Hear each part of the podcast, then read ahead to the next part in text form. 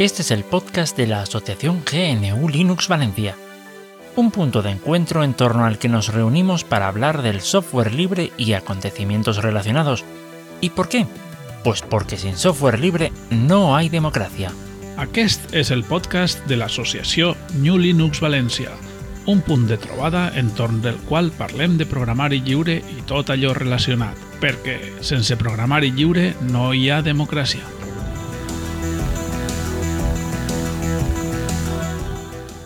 Tal? Buenos días, buenas tardes, buenas noches, según donde estés escuchando este podcast. Este es el podcast de la Asociación GNU Linux Valencia y bueno, en el episodio de hoy me acompañan eh, Alejandro. Muy buenas ¿Qué noches tal, a todos. Muy bien, con Buenas muchas noches. ganas. He estado liadillo con mis cosas, animado para ponerme a trastear con Linux y demás historias y genial. Muy, bien, muy bien. ya, ya- ya- ya somos dos. eh, Boro, lo tenemos aquí Hola. también.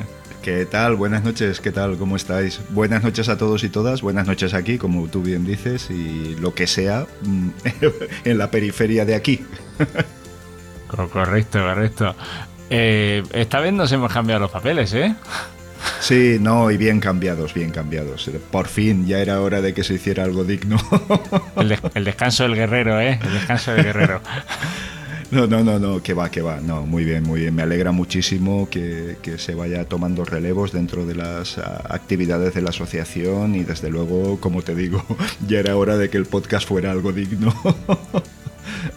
Seguro que con tu dirección lo consigues. Además, técnicamente sabes muchísimo más que yo y seguro, seguro que, que esto va, vamos, vamos a ser, mm, ¿cómo, cómo se llamaría, Marcos? Bestsellers, no.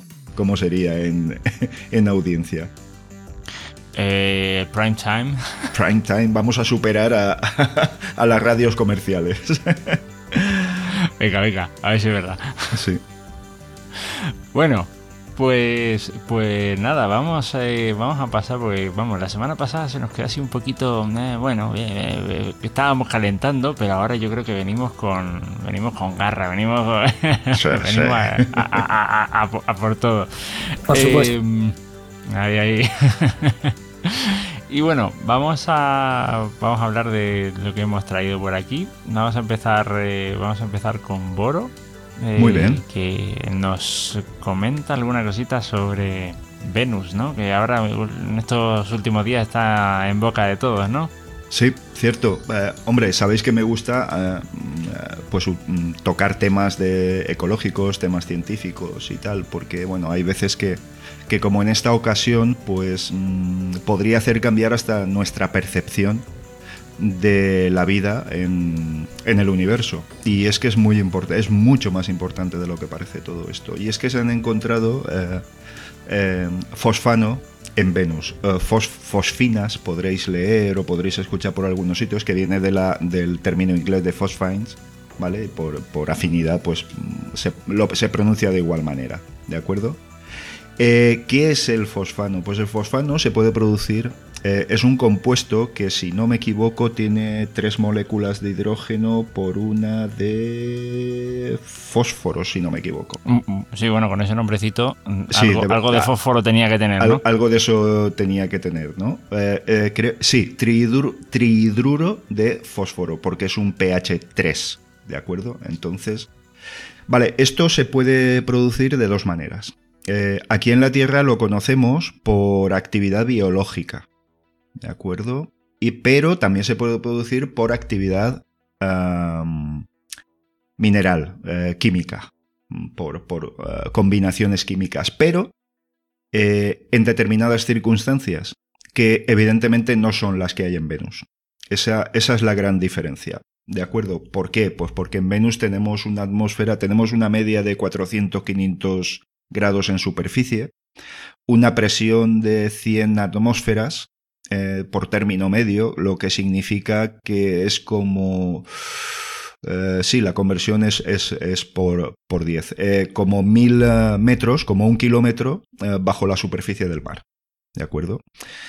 Bien, la presión no sería tan importante, pero la atmósfera sí. Y desde luego los compuestos que hay sobre el planeta. Y es que estamos hablando de compuestos muy oxidantes. Hay una gran abundancia en, contra de lo que pueda parecer de oxígeno. Pero oxígeno, como lo diría, inflamado. ¿Vale? Eh, y tenemos mucha presencia de compuestos que aunque son orgánicos, como ácido sulfúrico y tal, pero que en tanta concentración, pues evidentemente no permiten que haya combinaciones orgánicas complejas, porque, porque es imposible con esas condiciones, tal y como lo conocemos. Pero Aquí estamos comentando de que estos fosfanos se han encontrado en la superficie de la atmósfera. Y digo superficie porque si estamos hablando de 100 veces la, presión terrestre, pues evidentemente es como si estuviera flotando en un mar. Claro, a esa altitud, que estamos hablando de unos 30.000 metros, creo, creo, creo recordar, esta cifra sí que no la tengo clara, ¿vale? Pero eh, a esa altitud, evidentemente, desde la superficie no ha podido salir esa materia orgánica supuesta creadora de los del fosfano, ¿de acuerdo? Con lo cual, eh, está generada y mantenida en la propia superficie de la atmósfera. Voy a utilizar ese término porque me parece apropiado. ¿Qué significa esto? Eh, esto significa que, de ser cierto, eh, la única manera que tenemos de comprobarlo, porque tenemos claro de cómo se puede generar esos, ese fosfano, pero no tenemos claro qué es lo que lo produce en Venus. La única manera sería ir a Venus y comprobarlo. ¿De acuerdo? No sería la primera vez. De hecho, los rusos, sobre todo, en la antigua Unión Soviética, mandaron las series Venera, las ondas Venera, que se, eh, voy a utilizar un término muy técnico, se despachurraron en, cuestión de minutos. Eh, pero literalmente, es decir, como un bote. Eh, vamos, no sé si habréis visto por ahí cómo se hace el vacío en un bidón, que llega un momento que ¡boom! implosiona. Sí, sí. ¿Eh? Y es espectacular, ¿no? Pues bueno, lo mismo, lo mismo. Estamos hablando de unas presiones y unas condiciones imposibles. Eh, pero aún así captaron muchos datos de, la atmósfera. Y desde luego esas ondas jamás, jamás, eh, dentro de los datos que enviaron, mm, cabía la posibilidad de que se pudiera generar vida sin desintegrarse, mm, vamos, automáticamente. Bien es cierto que en la Tierra tenemos en, el, en los fondos marinos vida abundante, muy, muy abundante, pero no estamos hablando de esas temperaturas y de esos componentes atmosféricos. Entonces, digamos que por separado sí que se puede albergar vida, a 400 grados podría llegar a haber vida, podría llegar a haber vida esa presión, podría haber vida que se basara en el ácido sulfúrico, como hay en la Tierra, por ejemplo, hay, hay colonias de bacterias que producen ácido sulfúrico, ¿de acuerdo? En las cuevas, sobre todo en cuevas a mucha profundidad, eh, han tenido una evolución permanente ahí, no han tenido ningún otro tipo de, influjo ni de cambio de hábitat, con lo cual se han desarrollado así. La única solución, ir a Venus.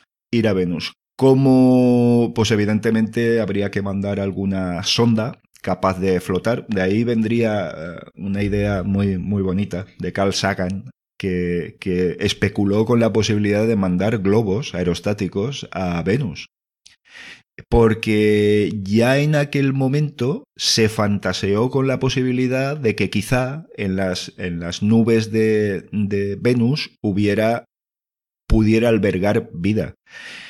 Y no es tanta casualidad. Lo cierto es que analizando el espectro, eh, eh, el espectro electromagnético que emite la superficie del planeta, pues em, se detectó que había abundancia de oxígeno sobre todo en las capas altas, y oxígeno en orden de oxidación en las capas bajas o en la superficie.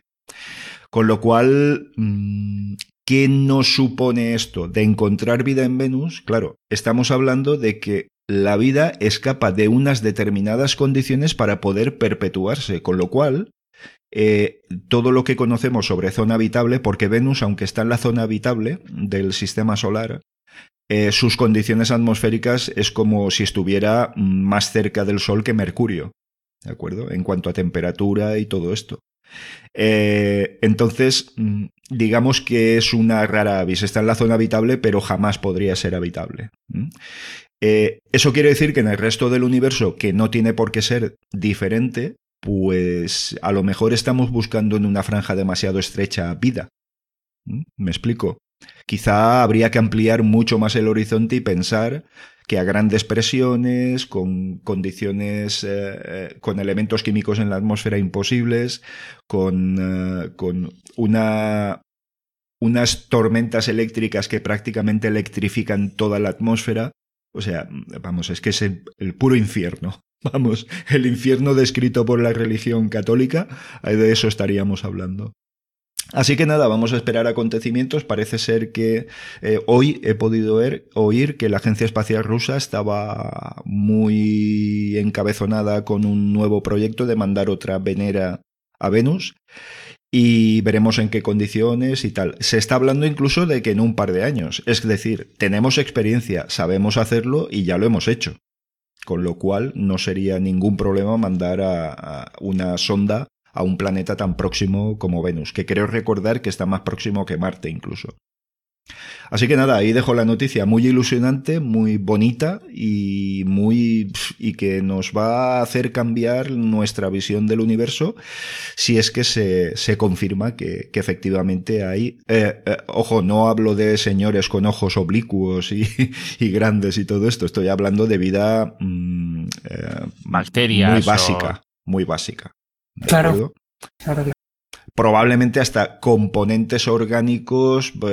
Vamos a ver, todos sabemos, por ejemplo, que los virus no son, no son, uh, no son uh, materia viva, no están vivos, ¿no? sino que mezclan sus genes con los del huésped para poder mm, uh, multiplicarse. Entonces, al multiplicarse células, ellos también se multiplican. ¿De acuerdo? Eh, en este caso podría ser que una confluencia de materia orgánica de algún tipo, pues pudiera dar como circunstancia que se multiplicaran como elementos separados. En fin, es un poco complejo a nivel, a nivel biológico, pero yo no lo entiendo, desde luego. Solo, pues, bueno, los conceptos así un poco, un poco sobre, un poco sobrevistos. Pero bueno, que coincido que, e, e insisto, Vamos a ver qué sale, qué sale de aquí porque se van a enfocar todos los sistemas de medición hacia Venus, si no están enfocados ya, y, y vamos a ver de aquí a un par de años la confirmación o, o, o no de este, de este tema. Así que nada, ahí lo dejo. Muy bonito. Maravilloso. Madre mía, madre mía. Ya te vamos a poner para el documental de la 2, ¿eh? O algo. Sí, el de los leones. el de los leones.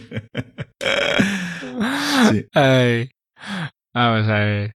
Bueno, eh, Alejandro, creo que nos ibas a comentar eh, algo sobre. Bueno, tenías varias cosas, ¿no? ¿Por cuál quieres empezar?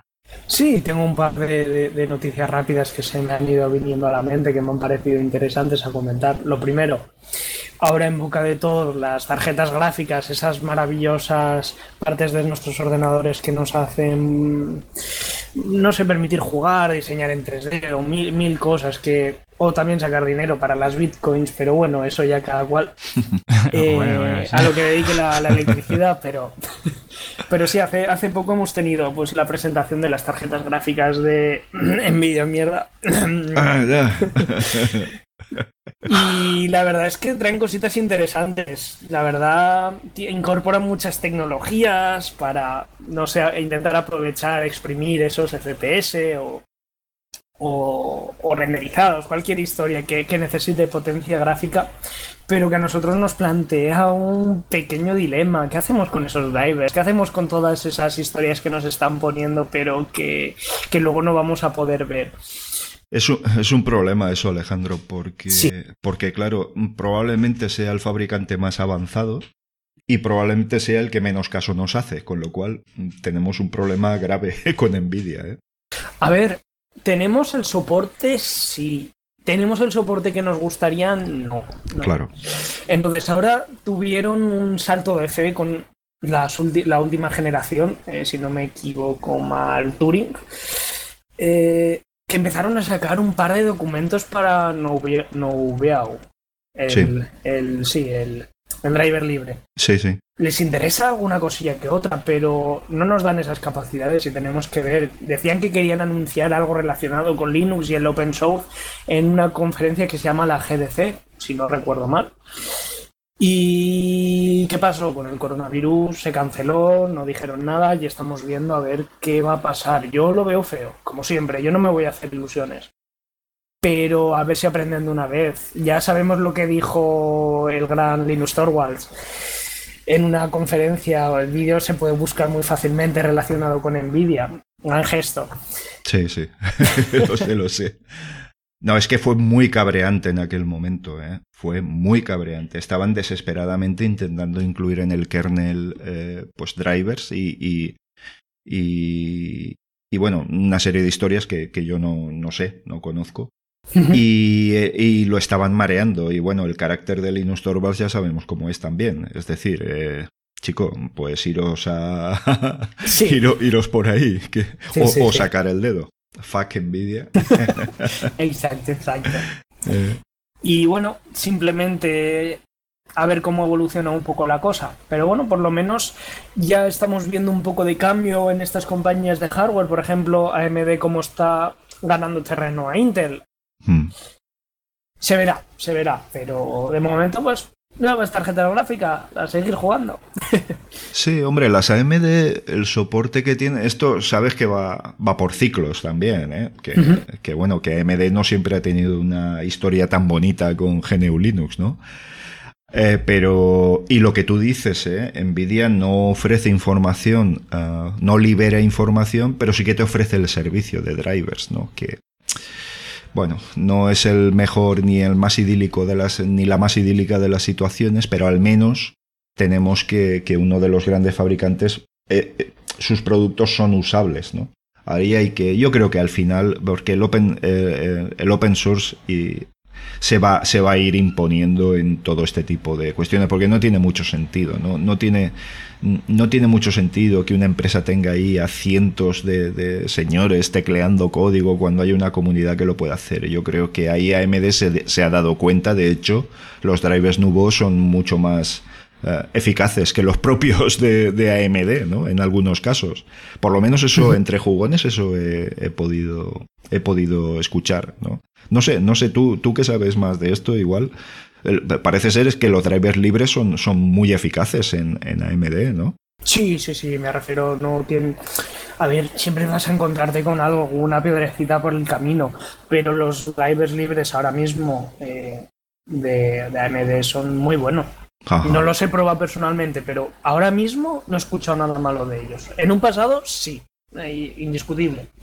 Pero ahora mismo es con lo que va la gente de Linux con, con ese tipo de gráficas. Sí, sí. De hecho, un ordenador perfecto, tanto portátil como de sobremesa, hoy por hoy en Linux, tiene que estar montado en AMD. Vamos, mm, sin ninguna, sin ninguna duda. Que por cierto, así como revelación que he tenido de tirar pues más para lo libre y demás, ya lo comenté por el grupo, pero he vendido mi tarjeta gráfica Nvidia por fin. Estoy tirando con la integrada de Intel. Ah, muy bien. Y la verdad es que me va fino, tío. Es que me va, va fino. es bien. que no va hago nada, no, no me da ningún problema. Como, es como antes. Lo único, claramente, tengo menos potencia en los juegos que no juego ya. Ah. Pero es que todo me va finísimo. O sea. Incluso pues aplicaciones que necesitan un poco más de 3D. Por ejemplo, me he puesto ahora con el KiCad a hacer, pues eso, ah, plaquitas bueno. para los para los para los teclados y demás. Y por ejemplo, la, algo que me he podido fijar, el renderizado 3D, que es muy sencillo, tengo que probar a ver con Blender y demás, pero el renderizado 3D de las placas y tal, que me va fino, es que para lo que quiero hacer yo es que no, claro, no necesito claro. más. Es que depende es... de la utilización que, que, que, le des, eh, del uso que le des. Si es que, hola, ¿habéis oído la moto? Tienen prisa, sí. tienen prisa. Tienen prisa. Es que como deje aquí cerrado, madre mía, me pasa como a Yayo Fernández, ¿sabes? Que el pobre tiene, tiene ahí el cuarto con los congeladores, las neveras y él ahí grabando, ¿sabes? Eh, no sé, no sé en qué estaba, no sé en qué. Ah, sí, eh, con, con la, la, la, integrada sí. de Intel y todo eso. Yo la he estado usando muchísimo tiempo en el i7 este que tengo, un i7 de tercera generación, o sea, uh -huh. veterano. Y es lo que tú dices, yo no noté unas diferencias extremas cuando monté la GTX 750, la Nvidia. ¿eh? No noté, para mi uso, cuidado, que estoy hablando de que gráficamente, más allá de ver un vídeo en 4K, que pero por manías, porque si el monitor es 1080 ya me explicarás tú, pero bueno, hay veces que mm, sí que se detectan algunas cosillas y tal, ¿no? Pero vamos, que yo no he notado grandes diferencias. ¿En un monitor 1080 puedes detectar el 4K? Eh, en un 1080 se puede detectar las texturas más que nada. No, no, no ganas definición, pero sí que tienes otros contrastes diferentes y tal. Eh, pero bueno, tienes que tener el ojo muy, muy vivo, ¿me entiendes? sí, sí, no, no, es, no es nada determinante. Y fíjate que con la GTX 750 creo que el driver mm, de Nvidia es tan malo que tira más de procesador que antes con la gráfica integrada en el procesador, ¿sabes? Sí, sí. O sea que, no sé, no sé, ¿tú también lo has notado? Eh, yo, a ver, es que notarlo... Es que quitándolo los juegos, mira, yo tengo mi monitor, a mi, tengo dos monitores, uno a 1080 y otro a menor resolución. Eh, vídeo reproduzco 1080 sin problema, streams, lo que sea. Eso sin problema. Nada, nada, eh, nada, en plan. Para mi uso es perfecto. O sea, mientras que no juegue, el resto es perfecto. Sí, sí, si yo solo la aguanté, te lo digo sinceramente, la GTX 750, de hecho la estoy aguantando solo porque tengo los tres monitores enchufados. Tiene cuatro salidas y tengo los tres monitores enchufados, pero si tuviera un solo monitor, probablemente lo hubiera desmontado ya. Seguramente. Yo también la mantenía y digo, es que no la uso, es que no le estoy dando uso. Mira, la vende y me compra tu teclado. no sé, es que tú, lo tuyo con los teclados. es obsesivo. ya, ya, hablaremos, ya hablaremos. Sí, sí, sí, sí, de eso hay que hablar, sí. Y, y última noticia mía, que si no te, le quito tiempo a Marcolino, eh, esto creo que ya de hace unos días, pero me pareció flipante. China banea Scratch, el lenguaje de programación libre este para críos, así muy sencillito y tal, baneado. ¿Eso por qué? Yo qué sé, no, no me leí, es que ni me lo quise leer, digo, baneo, ya está. Bueno, ¿y quién desarrolla, quién desarrolla el, el, lenguaje en cuestión? Es buena pregunta. Si, si, viene de Estados Unidos, por ejemplo, igual. Eh, claro, es que, es que a lo mejor, es que a lo mejor pueden ir por ahí los tiros, ¿eh? Muy bien, sí, lo, lo, produce el MIT. Ah, el, bueno, pues ya lo tienes. Ya lo tienes. Pero de todas formas, de todas formas, no tiene ningún sentido, porque cualquier cosa que se programe en China, mm, yo creo que utilizarán lenguajes de programación que o vienen de Estados Unidos o poco les faltará. No sé, no sé. Pues pero, a ver, eh, después, después a lo mejor quien te dice que para el público en general no, pero para ciertos sectores sí. Es que, bueno, estas cosas, la, censura no es censura para todos, ¿eh? Sí, no es racional, está claro. Y te, y te, y te y te lo dice uno que investiga muchas cosas sobre Corea del Norte y, te, digo que la censura y, la, y la vamos, si aquí te crees que las leyes no, y, lo sabes, que las leyes no son iguales para todos, cuando te vas a un país de estos, eh, vamos, eh, te, puedes reír de lo que puedas encontrar por aquí. Sí, sí, sí. Bueno, bueno, bueno. Pues bueno, pues hombre, pues muy bien, Alejandro. De, luego son esas cosas que no se entienden. No, no, no. En fin, no. Tampoco tiene demasiado sentido, porque a través de un lenguaje de programación el enemigo no te va a espiar. pero bueno.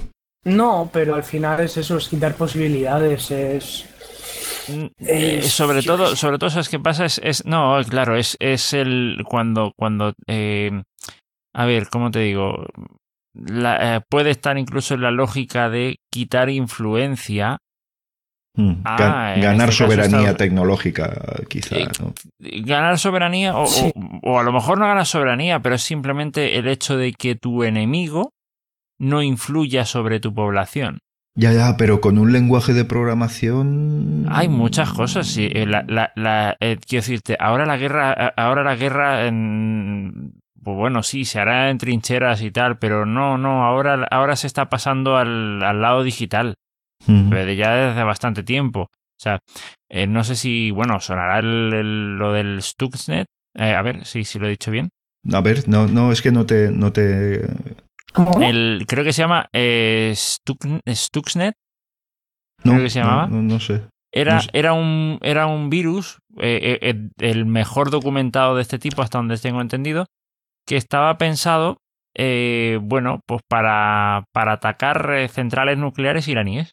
Ah, vale, ¿Vale? sí, sí, sí. Las, sí. las, vale, eh, creo que se llamaba Stuxnet o algo así. Sí, Entonces, sí.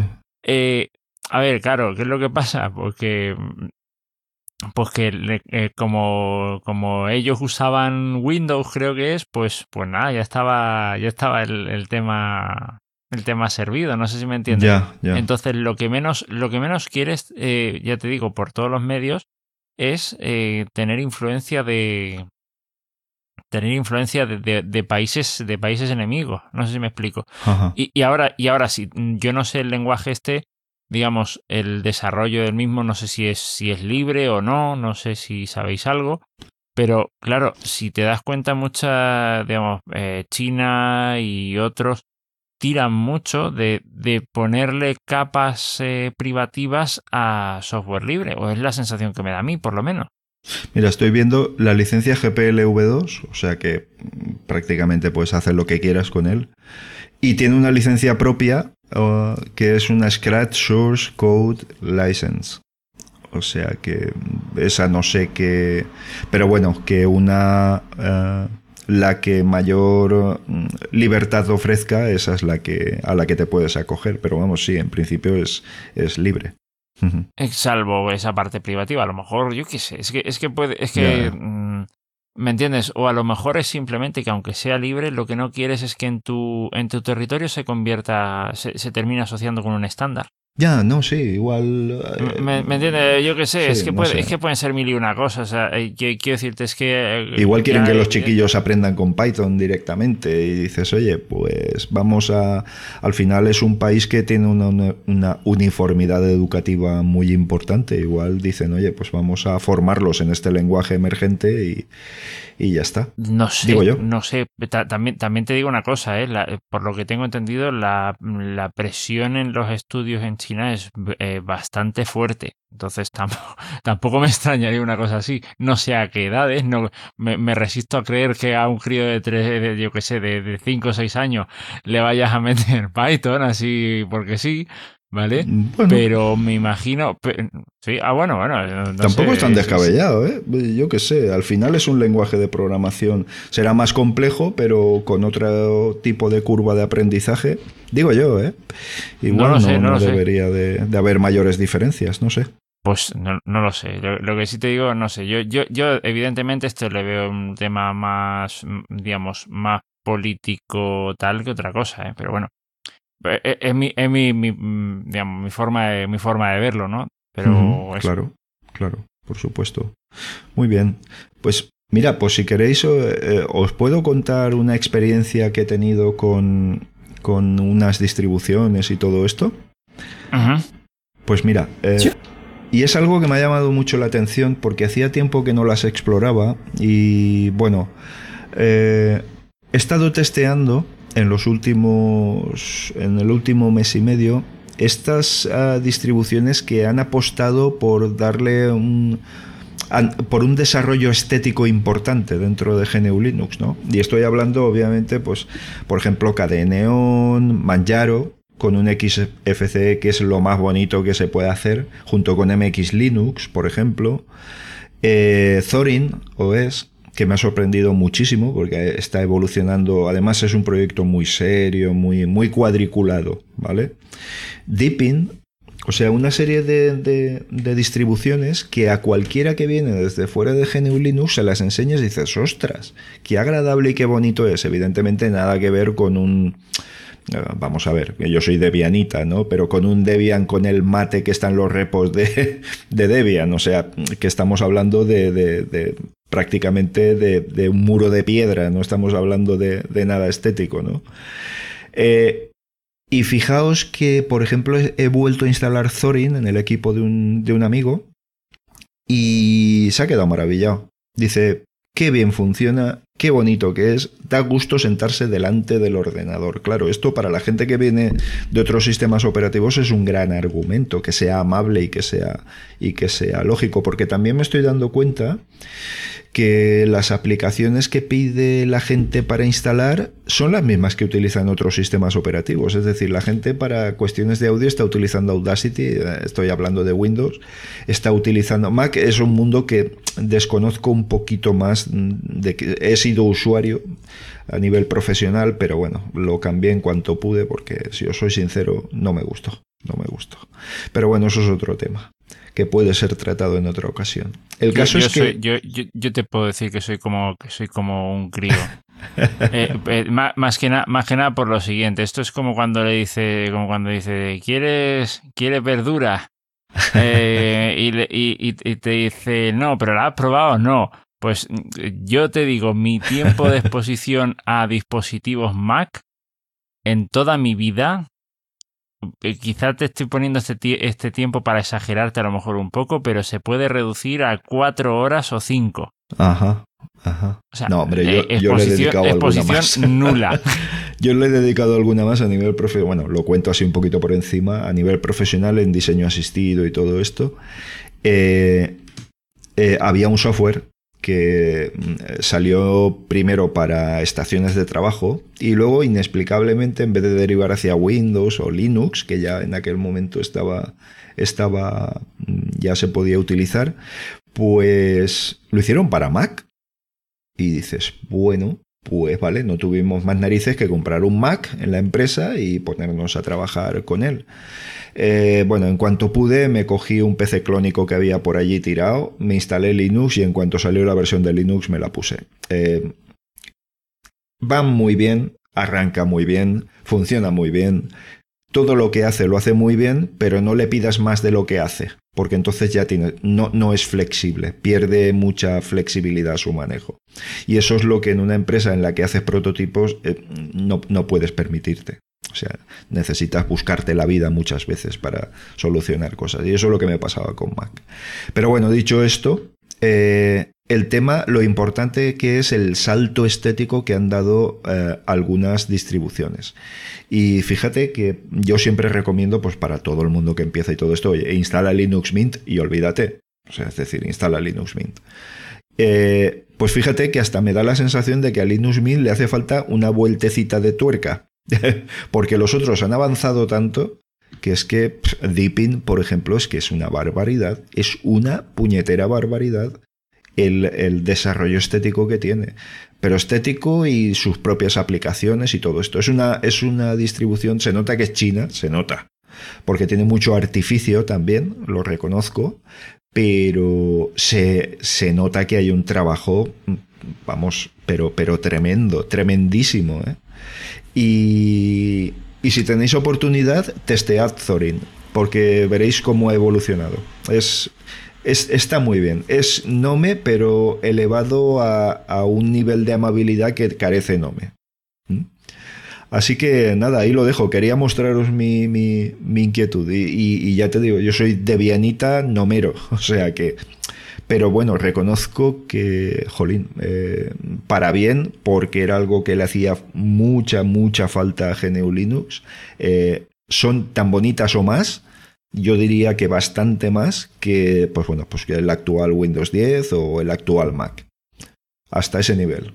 Pues, pues habrá que habrá que habrá que echarle un, ¿sabes? Eh, echar mano de máquina virtual para probar eh, y, para recomendar. Yo es que a lo mejor soy un animal, de costumbres, pero sí que es verdad que, pues, eh, para recomendar, pues, pues, pues, si se puede recomendar otra cosa, pues, pues mejor.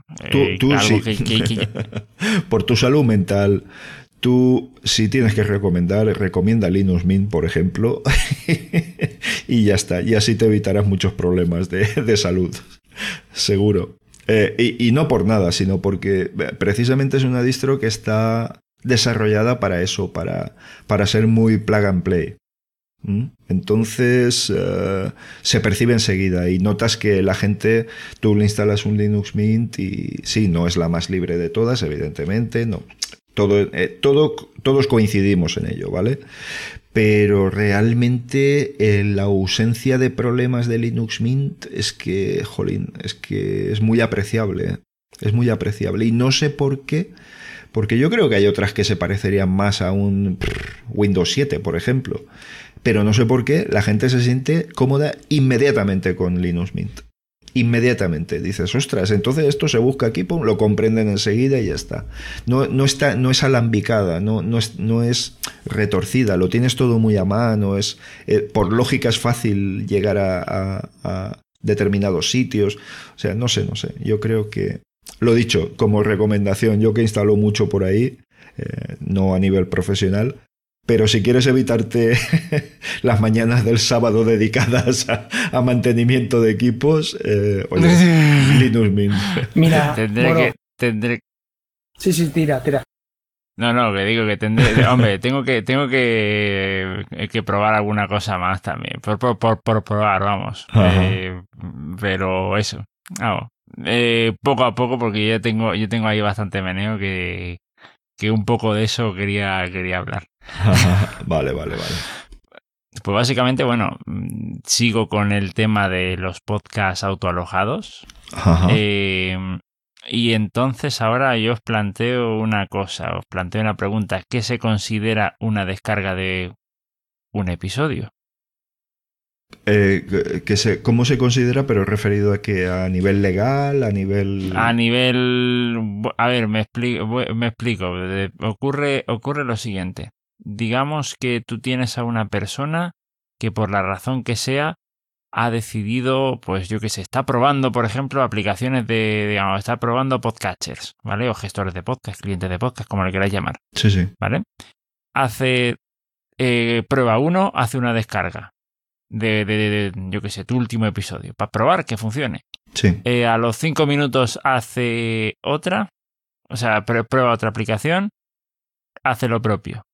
A los cinco minutos después, hace lo, hace lo mismo con otra aplicación. ¿Cuántas veces ha descargado el contenido? Técnicamente tres. Sí, claro. Vale.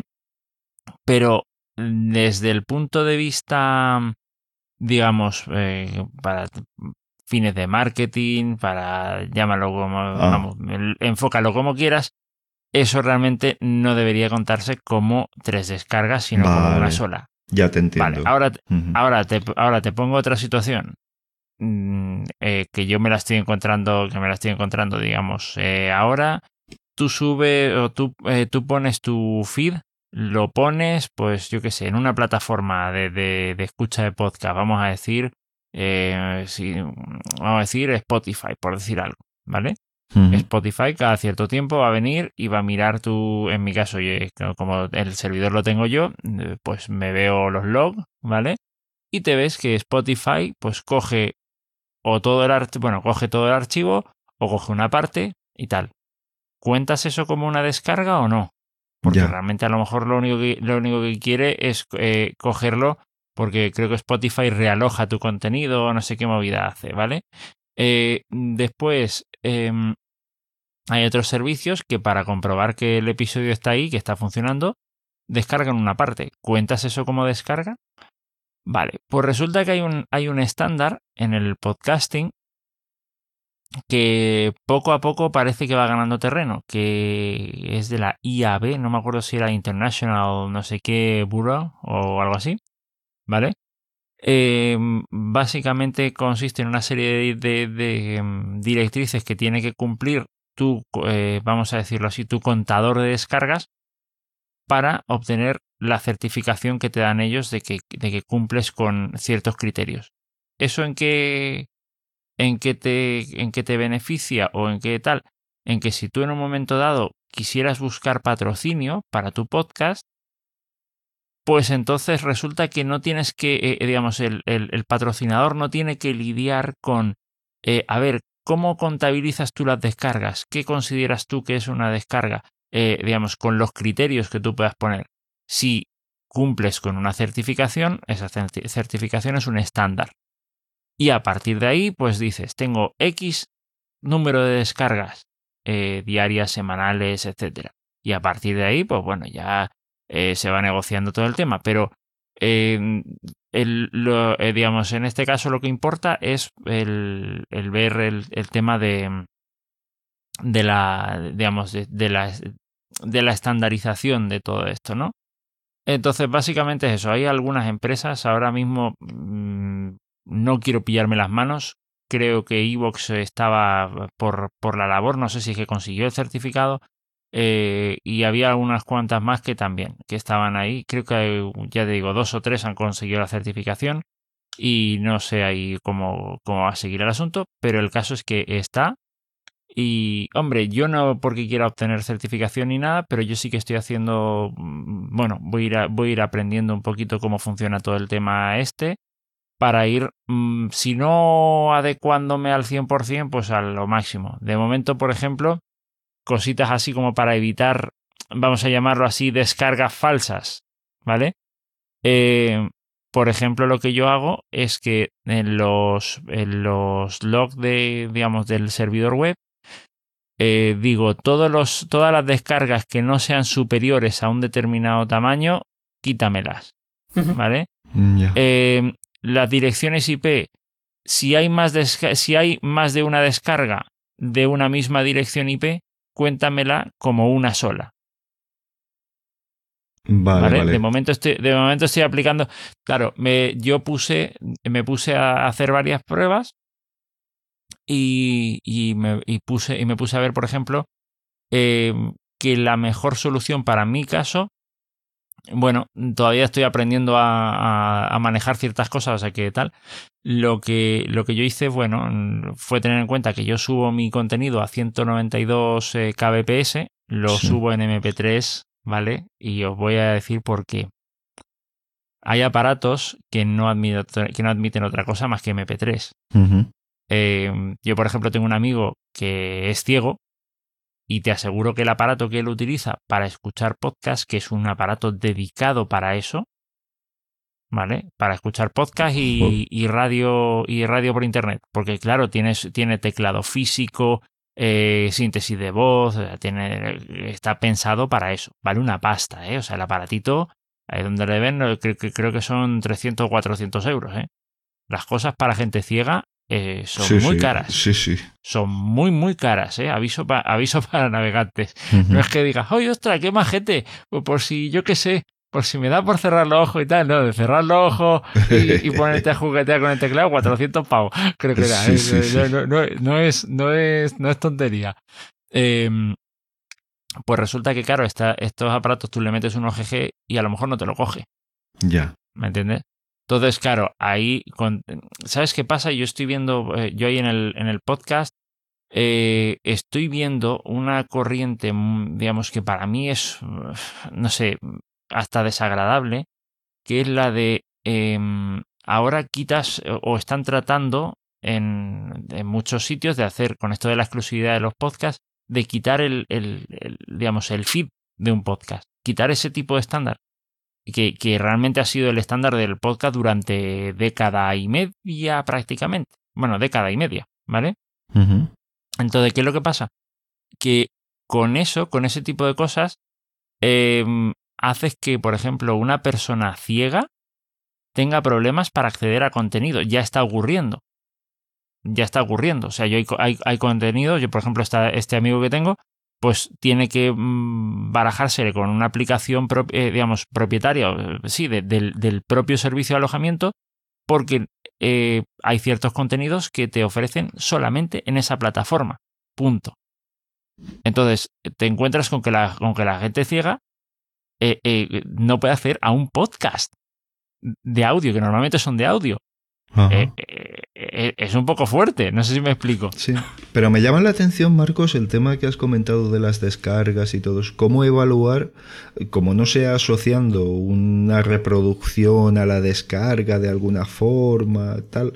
A ver. Realmente, mira, es que a medida que lo estabas explicando, claro, yo conozco casos de gente que tiene, pues a lo mejor el otro día le pillé tres podcasts descargando contenido en un móvil porque, bueno, pues no sabía que, eso estaba haciendo así, una persona pues ya un poquito mayor, pero que, oye, que se aficionado a los podcasts de una manera tremenda. Y tenía ahí tres aplicaciones descargando. Y claro, llegó un momento que el teléfono le dijo, aquí ya no hay más espacio. aquí ya, a ver lo que hacemos. eso, también tienes que, tienes que saber configurar la aplicación. Claro, claro. Eso son si solo lo descargas y luego no tienes una luego no tienes una configuración para que vaya borrando contenido, va a petar la memoria. pero por lo que tú decías, eso son descargas, pero no son escuchas. Claro. Claro, es que el tema, el tema también estamos entrando en otro tema del tema de privacidad, porque eh, ahora precisamente eh, con, las, con este tipo de plataformas que, que, de las que estamos hablando, lo que quieren es que te bajes su aplicación para que, eh, digamos, ellos, no solamente por un log en un servidor web, que es mi caso, sabes, que, que yo de paso ahora, vamos, he estado trabajando para anonimizar datos, ¿vale? No, no, no, que con eso no basta, que, que pues, métele cookies, métele todo lo que quieras, pero que yo quiero saber cuánto tiempo reproduces el, cuánto tiempo reproduces la pista eh, y todas esas cosas, evidentemente no puedes saberlas. Eh, quiero decirte, tú descargas un episodio entero y, y, no tienes forma, salvo que le metas algo más a la aplicación, de saber eh, cuánto tiempo ha reproducido, en qué punto se ha parado. O sea, estamos hablando de, de, ese tipo de cosas. Ojo, o como Google Podcast, que solo lo puedes escuchar en streaming. Eh, claro, no, no, pero sí. Claro. Maravilloso. Con streaming, con streaming o si, con streaming o sin streaming, ¿vale? Eh, porque, por ejemplo, Evox sí que puedes bajártelo, creo. Es que eh, eh, pero también creo que lo puedes poner en streaming, ¿vale? Creo que era algo así. Yo es que la aplicación de, de Evox me la probé una vez, además me pareció la cosa más cutre que te puede echar encima. Bastante la, cosa más cutre que te puede echar encima. Sí. quiero decirte, Mira, a ver, seamos, seamos claros, me, me, es privativa, pero la mejor que he visto de las que he probado, ya sé cuál vas. Ah, pues mira, ya, yo utilizo Pocket Cast. Ah, no, esa no la he probado, esa ya no la he probado. Pero vamos, eh, eh, quiero decirte, pero es que Antena Pod, que es la que estoy utilizando, es que le da 100.000 patadas a la de Evox, ¿eh? Pero, pero, pero. Totalmente, totalmente, totalmente. Mira, si hablamos de aplicaciones, Marcos, yo eh, pero utilizo esta simplemente por una cuestión, porque es la única en mi móvil Xiaomi que, que me descarga los podcasts y los elimina correctamente cuando son escuchados y tal. La única. No hay Sí, porque luego estaba Gpoder, eh, estaba Gpoder, pero no sé, no la vi muy clara. No me funciona ninguna otra más. Solo me funciona bien Pocket ¿Por qué? Pues no lo sé. Tampoco, no lo sé, no lo he mirado pero vamos, que, que sí, que sí. Y Antena Pod a mí me encanta, me encanta cómo trata las listas y todo eso, pero es que no me descarga bien los episodios, entonces mm, hay veces que no, no puedes hacer otra cosa. Yo ahora mismo, de todas formas, estoy, estoy eh, entre comillas, eh, redescubriendo o tal eh, el viejo placer de meterte tus, de meterte tus podcasts bueno, en este caso no es un MP3, en este caso sería una tarjeta SD que luego va conectada a una radio que reproduce MP3, ¿vale? Eh, que, le metes una, una micro SD ahí el, el, viejo placer de coger el podcatcher del ordenador. No sé si, si, habéis tenido esa, esa, ese placer cuando no había smartphones. Ah, de, de, de, eh, ¿sabes? Sincronizar con el, con el dispositivo, de, ah. ¿sabes? Sí, sí, sí, sí. Es un viejo placer que, vamos, ya te sí, te creabas un servidor de, audio, te creabas un servidor y ahí tenías tus podcasts y tus... No, que no, no, un servidor de audio, ¿no? Tú tenías el, el, el que sigue, por ejemplo, ah. siguen estando. Gpoder, por ejemplo, tiene su versión para Linux y tú coges y tú coges Gpoder, le pones los feeds que necesitas, eh, después le dices que sincronice, que se baje los episodios eh, y tú le pones una ubicación, ¿vale? Eh, en su momento, bueno, no sé si me imagino que aún seguirá. iTunes hacía lo propio con los, con los iPods.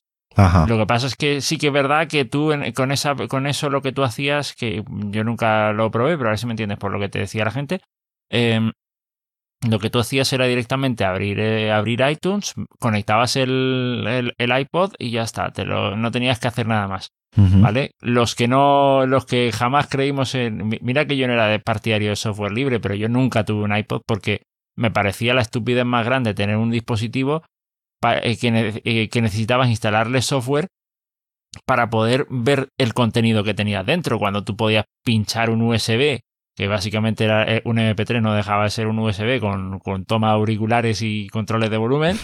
Eh, eh, tú podías pincharlo y lo mismo lo podías usar para MP3 o lo podías usar como memoria USB. entonces, claro, quiero decirte, yo siempre fui partidario de eso. Entonces, para, para, para los que éramos como yo, pues tenías, pues, en Windows tenías una aplicación que no sé si estaría para Linux, yo creo que no, que se llama Juice, Juice, como zumo, para que me entiendas. Pues y, te lo digo. Ahí pues ahí la aplicación no sé si sigue no sé si sigue estando tal vale y si está estará ya creo que descontinuada o algo creo que era algo de eso. Y y ahí te ponías tú eh, te sincronizabas o sea decías dónde querías que te descargaran los, podcasts y, ya está. Y después pues a tu ritmo te los ibas escuchando. Pues más o menos estoy redescubriendo ese ese placer de, es muy interesante, muy interesante, desde luego. Porque además ahí, por lo que comentabas tú de equipos ultra caros y todo esto, siempre que lo puedas meter todo en una micro SD y reproducirla con cualquier reproductor, pues oye, pues lo tienes resuelto, ¿no? Sí, no, lo que pasa es que este equipo ultra caro es porque, claro, este está pensando. Eh, quiero decirte, el equipo, de paso, el equipo ultra caro, bueno, voy a mencionarlo, se llama Victor Reader, ¿vale? Y tiene una curiosidad porque, em, digamos, eh, un amigo me, me estuvo pidiendo algunos favores, digamos, relacionados con eso. Eh, tiene una curiosidad, pero eh, es que creo recordar, tiene una tarjeta, digamos, una ranura para meterle una tarjeta SD externa, ¿vale? Pero también tiene una, digamos, una SD interna que actúa como memoria de almacenamiento, ¿de acuerdo? Pues esa, pues esa memoria SD, eh, entre otras cosas, tiene particiones Linux ahí metidas. ¿Sabes? no, sé exactamente qué, digamos, hay partes que hay partes que no, pero hay partes que, que, sí, que sí, que tiene que a ver, se, usan, se basan en, Linux, pues para, no, sé exactamente para qué, pero yo he visto particiones Linux ahí en esa tarjeta. Em, pero ese dispositivo básicamente es lo que te digo, tiene eh, es, que, es que prácticamente lo tiene todo. O sea, puedes seleccionar el tipo de voz que quieres. Puedes, eh, el, tema del, el tema del teclado está muy, muy, muy cuidado en ese sentido, pues para este tipo de personas que, que lo tienen un poco más complicado. ¿Me entiendes? Que un reproductor MP3, incluso con teclas físicas, eh, sigue siendo, sigue siendo una, una barrera para muchos. Sí, claro, claro. ¿Me entiendes? Claro, claro. Entonces, está justificada la compra para, este, para ellos. Em, Interesantísimo. Sí. Después te quería comentar algo así un poquito más eh, siniestro, que yo pensaba que estaba en boca de todos, pero me parece uh, que no mucho. Siniestro, a ver, a ver. Es un poco siniestro, sí, sí. a ver, em, a ver, se está, eh, se está hablando desde hace ya unos meses, yo lo empecé a ver desde el tiempo de confinamiento, eh, de la, digamos, de la implantación de tatuajes eh, con puntos cuánticos o no sé, era un, término así, ¿vale? Voy a, voy, a, voy a, dejar el enlace a la noticia. Em, pero ¿qué es lo que ocurre? Eh, este tipo de tatuajes es, digamos, es una tinta invisible, solamente, solamente se refleja eh, cuando, no sé si cuando le pones una luz infrarroja y un dispositivo especial, es, una historia así un poco extraña, ¿de acuerdo? Pero mm, está pensado para guardar ciertos datos médicos, parece ser, ¿de acuerdo? A ver, me explico, voy a, voy a tratar de explicarme. Bien, eh, sabéis que hay personas, en, por ejemplo, sobre todo en países en guerra, países en vías de desarrollo, que, tiene, que se desplazan mucho de un sitio a otro, ¿de acuerdo?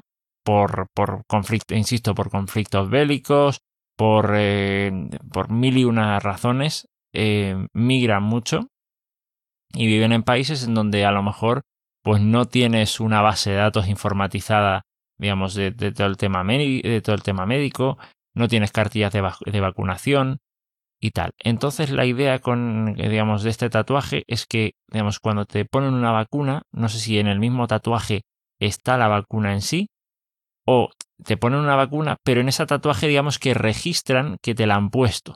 Ajá. ¿Vale? ¿Actúa como un dispositivo de almacenamiento de, de, información? No lo sé, en principio sí, no sé de cuánta información estamos hablando, ¿vale?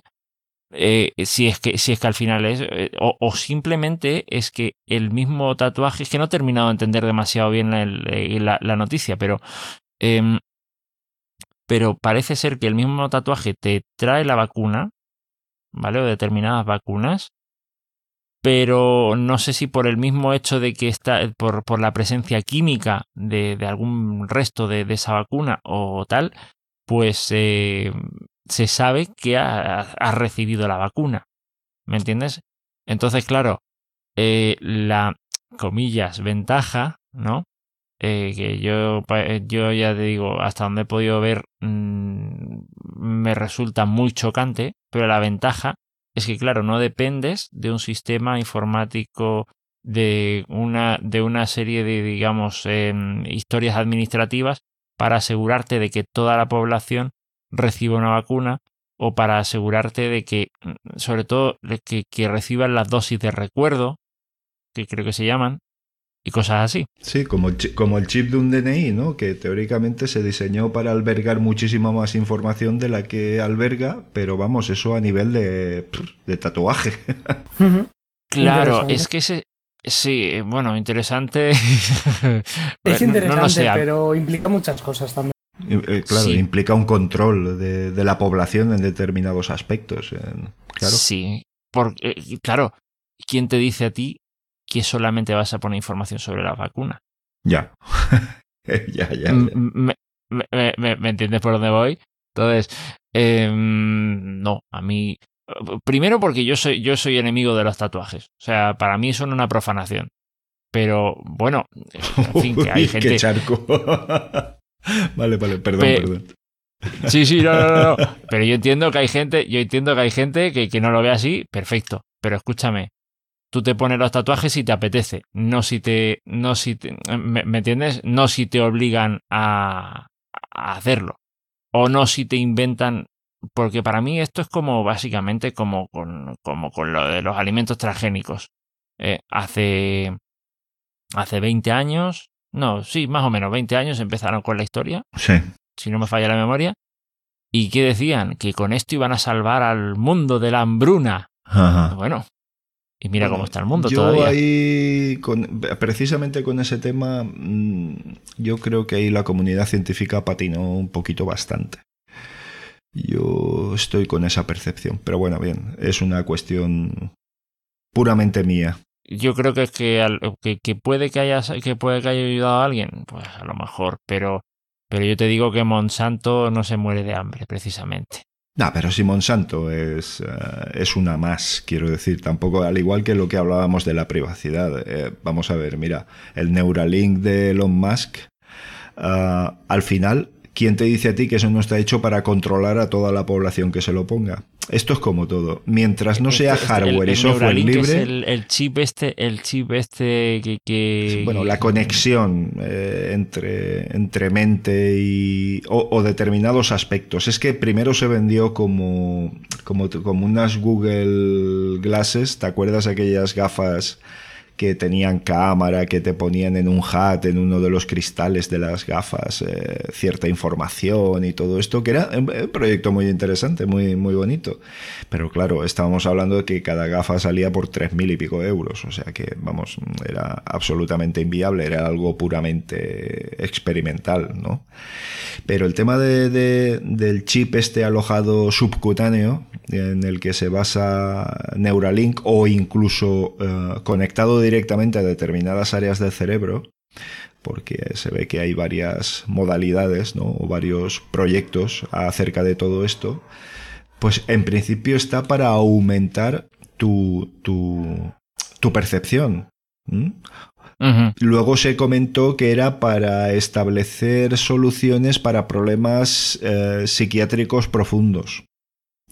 Luego se comentó que tal. Luego, eh, entonces dices, bueno, vamos a ver. Eh, o sea, que habéis iniciado un proyecto y no sabéis en realidad a qué va destinado o, en qué línea hay que desarrollarlo. Con lo cual, lo primero que te viene a la cabeza y dices, joder, y controlar a tiempo real dónde estás, qué haces y cómo lo haces para, para, para tenerte monitorizado, ¿no? El problema de todo esto es que o es software y hardware libre o no te puedes fiar. Tecnológicamente hoy por hoy no te puedes fiar. Sí, pero el hecho, el hecho, pero tampoco tienes por qué estar obligado a ponerte eso. Si Esperemos que no. ¿Quién te dice a ti Ya, que bueno, para pero- un mejor sí. control? De momento te están instando, que no dudo de su utilidad, a que instales una aplicación en tu dispositivo móvil. Cierto es que se ha liberado el código, se ha podido comprobar, pero claro, tú- lo que tú no puedes controlar es la API de Google y la de y la de Apple. Ha- Hablamos, hablamos de radar COVID, Por ¿no? ejemplo. La- la- Por ejemplo, sí, sí, la aplicación no hace nada. Muy bien, esto es igual que Telegram. El cliente de Telegram es libre, ¿vale? Pero ¿y qué ocurre en los servidores? Claro. Ah, Que sí, que sí. Entonces, esto es que yo lo veo muy parecido, ¿no? Decir, mm, vale, esto tiene esta funcionalidad, va a servir para esto, va a ayudar para esto, pero evidentemente luego viene la siguiente pregunta, como tú bien decías, ¿no? Decir, bueno, ¿y luego qué? ¿Y para nada más? ¿Seguro que para nada Mm, más? eh, está muy raro, está muy raro. La historia. eh, sa- sa- ¿Sabes qué pasa? Mira, eh, hace, hace poco, precisamente sobre el tema que, que me ocupa de Corea del Norte, vi un artículo que decía una- que con una frase así muy interesante.